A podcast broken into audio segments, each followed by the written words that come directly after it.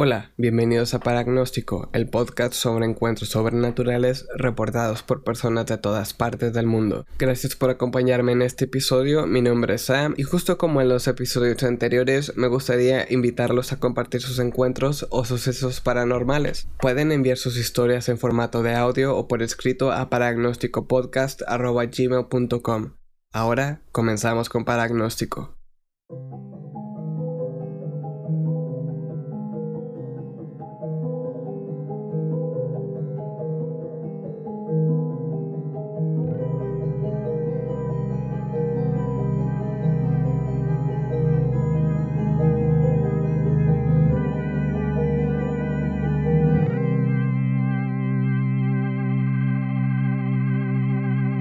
El tema de hoy gira alrededor de avistamientos fantásticos en los bosques, definitivamente un tema muy interesante que ha ganado notoriedad en la cultura pop gracias a series como Gravity Falls.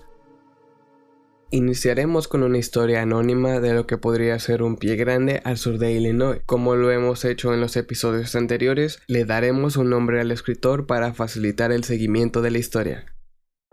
En una madrugada de otoño, Fred y un amigo se dirigían a casa de Fred después de haber pasado la noche viendo películas en el cine. Su casa se encontraba a 10 minutos de las afueras del pueblo, rodeada de una gran área boscosa, así que al llegar decidieron tomar unas linternas del garaje y se adentraron en el bosque, llegando hasta un campo abierto que les permitía recostarse en el pasto y apreciar el cielo estrellado. Debido a la tarde de la noche, los dos chicos decidieron quedarse en la entrada del campo, cerca del sendero por donde habían cruzado para así regresar rápido a casa. Los minutos pasaban y los dos discutían sobre la película. De pronto algo llamó la atención de los chicos. Según las palabras de Fred, al otro extremo del campo se escuchaban lo que parecían ser pasos. Intrigados, apuntaron sus linternas hacia el extraño sonido, pero la distancia era muy grande para ver con claridad. Como segundo instinto, los chicos apagaron las linternas con la esperanza de poder ajustar sus ojos a la oscuridad. Así, si corrían con suerte, por lo menos verían la sombra de lo que fuese que estuviera caminando por el campo. Por desgracia, en cuanto apagaron las linternas, los pasos se detuvieron. Pasaron unos minutos y los chicos se preguntaban qué era lo que podía estar a esas horas de la noche tan adentro del bosque, conociendo con certeza que el vecino más cercano a la propiedad estaba a tres millas de donde se encontraban. De pronto, a su derecha, los intrigados chicos comenzaron a escuchar algo pesado corriendo hacia ellos. Lo que fuese que estuviera corriendo debía ser de un tamaño enorme y definitivamente corriendo erguido sobre dos pies. De nuevo, en palabras de Fred, el sonido que producían los pies de esa cosa al tocar el suelo es algo que nunca olvidará. El miedo se apoderó de ellos, así que salieron corriendo como nunca habían hecho antes. Sin voltear atrás, llegaron a casa. Entraron y cerraron todas las puertas y ventanas. Aún con miedo pero intrigados por el suceso, Fred y su amigo estuvieron mirando a través de las ventanas para ver si podían conseguir un vistazo de la criatura, pero no había más que silencio allá afuera.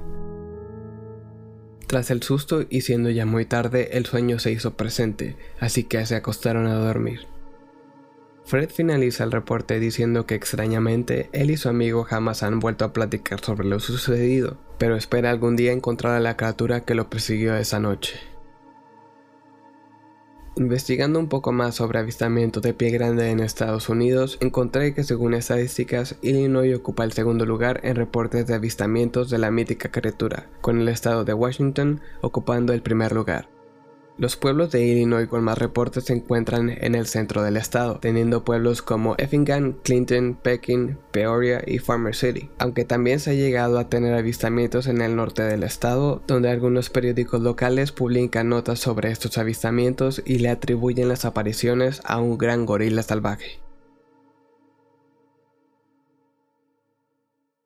Continuando con el tema de hoy, tenemos una historia similar, pero que este involucra algo posiblemente aún más relacionado con la naturaleza y el bosque. Esta historia comienza una mañana de primavera del 2002 en un bosque húngaro.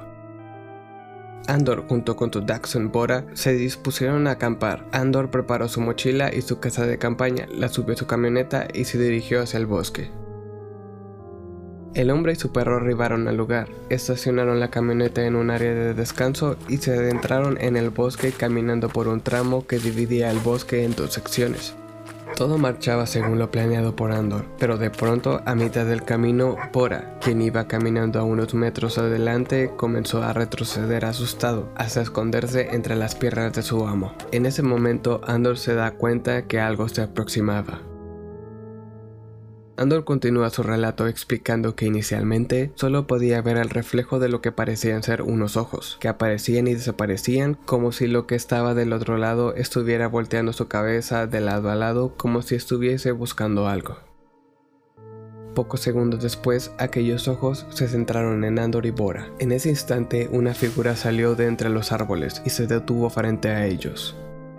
Según la descripción de Andor, la figura se encontraba levitando a una altura aproximada de 50 centímetros del suelo. No emitía sonido alguno, sus ojos eran grandes y redondos, de un color rojizo. Tenía aspecto delgado, pero estaba cubierto por lo que parecía ser alguna forma de manto que le cubría casi todo el cuerpo. En palabras de Andor, aquella cosa parecía como algo salido de los libros de Harry Potter.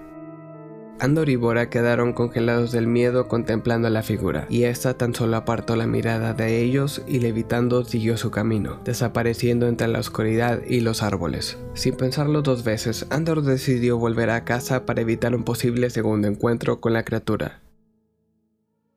Analizando este caso, una de las teorías que puede formular es que probablemente se pueda tratar de algún tipo de espectro guardián del bosque o algo similar, como lo son los Frey, palabra derivada del nórdico antiguo Voror que significa guardián.